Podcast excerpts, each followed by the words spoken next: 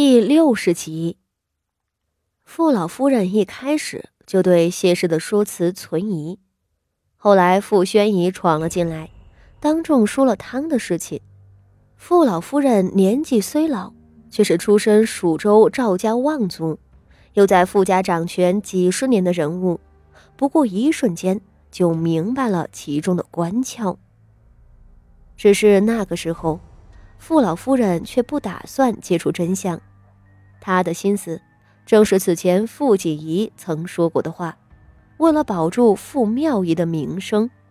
可是傅家仪却是不依不饶，他甚至不愿意从轻发落傅锦仪。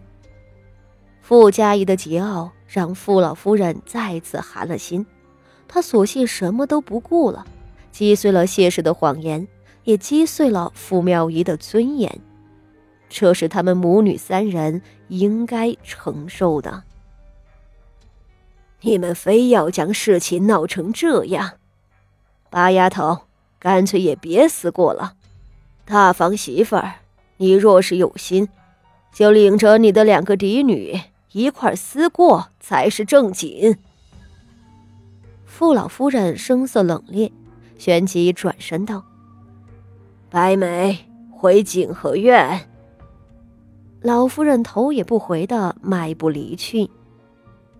屋子里的母女几人从一开始的惊愕呆滞，渐渐的，脸上都显出了恐惧来。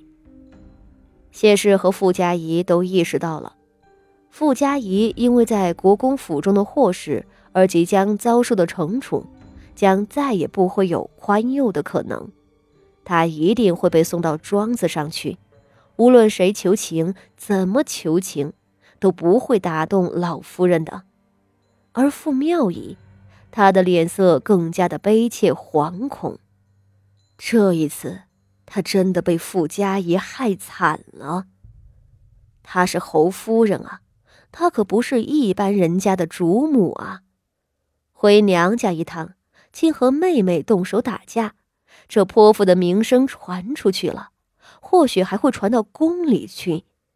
他不敢想，而且他最开始的目的，他想要在合适的时机对傅老夫人提起的请求，怕是那才是一件大事，是他这次回来必须要办成的事，却就这么泡汤了。那件事。只有老夫人能帮他，谢氏这个母亲是帮不了的，她必须去求老夫人啊！老夫人，老夫人！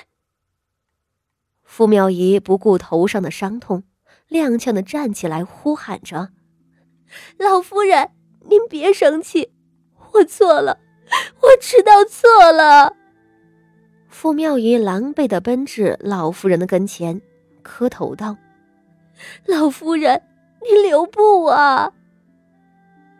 此时，傅老夫人刚走了两步，还没有跨过门槛。傅宣仪服侍在侧，傅锦仪也被白嬷嬷拉起来了。傅妙仪跪在众人跟前，伸手去够傅老夫人的衣裙，求道：“老夫人，孙女儿，孙女儿知道您生气了。”孙女儿也没有脸面在您跟前说话，只是孙女实在是有件要紧事相求。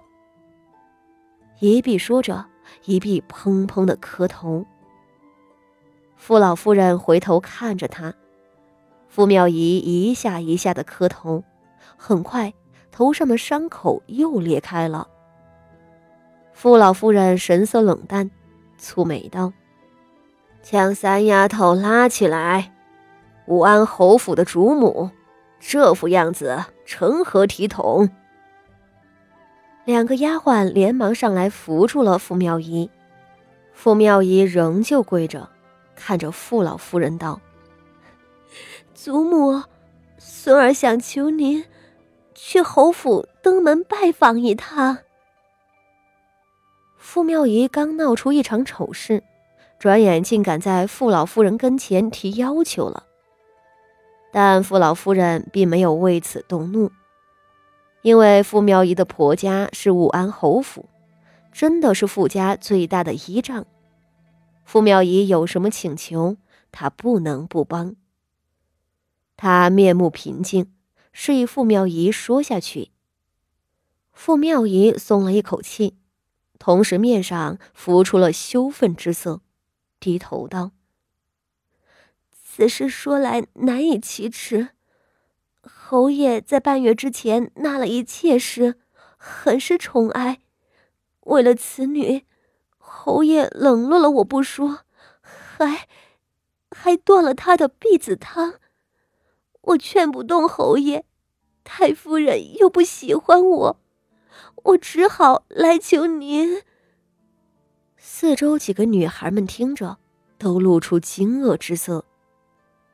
府里最风光的侯夫人傅妙仪，不是听说和侯爷恩爱非常吗？竟这么快就被妾室压在头顶上了，而且还端了那妾室的婢子汤。婢子汤是贵族圈子里铁打的规矩，好名声的人家绝不会允许妾室先于正室生出孩子来，因为。嫡长子的名头是不能冒犯的。一个大家族，将来的继承人都是嫡长子。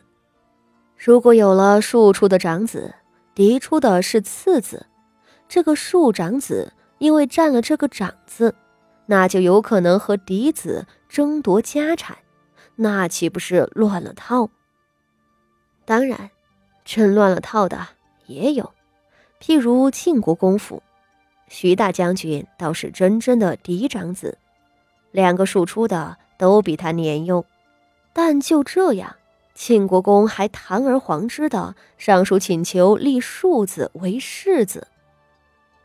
武安侯萧云天允许妾室生庶长子，那就是给了正室的傅妙仪一个响亮的巴掌，是极大的羞辱，也是可怕的潜在的危险。傅妙仪是没有法子了，这才回到娘家求援。大家没有想到，这面上尊荣显赫的傅妙仪，在婆家是过着这种日子的。傅宣仪和傅锦仪都用一种怜悯的目光看着他，这让他更加的感到羞辱。老夫人，这件事情只有您能帮我。侯爷将那个女人当做掌中宝，丝毫听不进去我的话。只是，此女唯有一点致命，便是她出身不洁，原是醉春楼的花魁。傅妙仪说着，深深吸了一口气。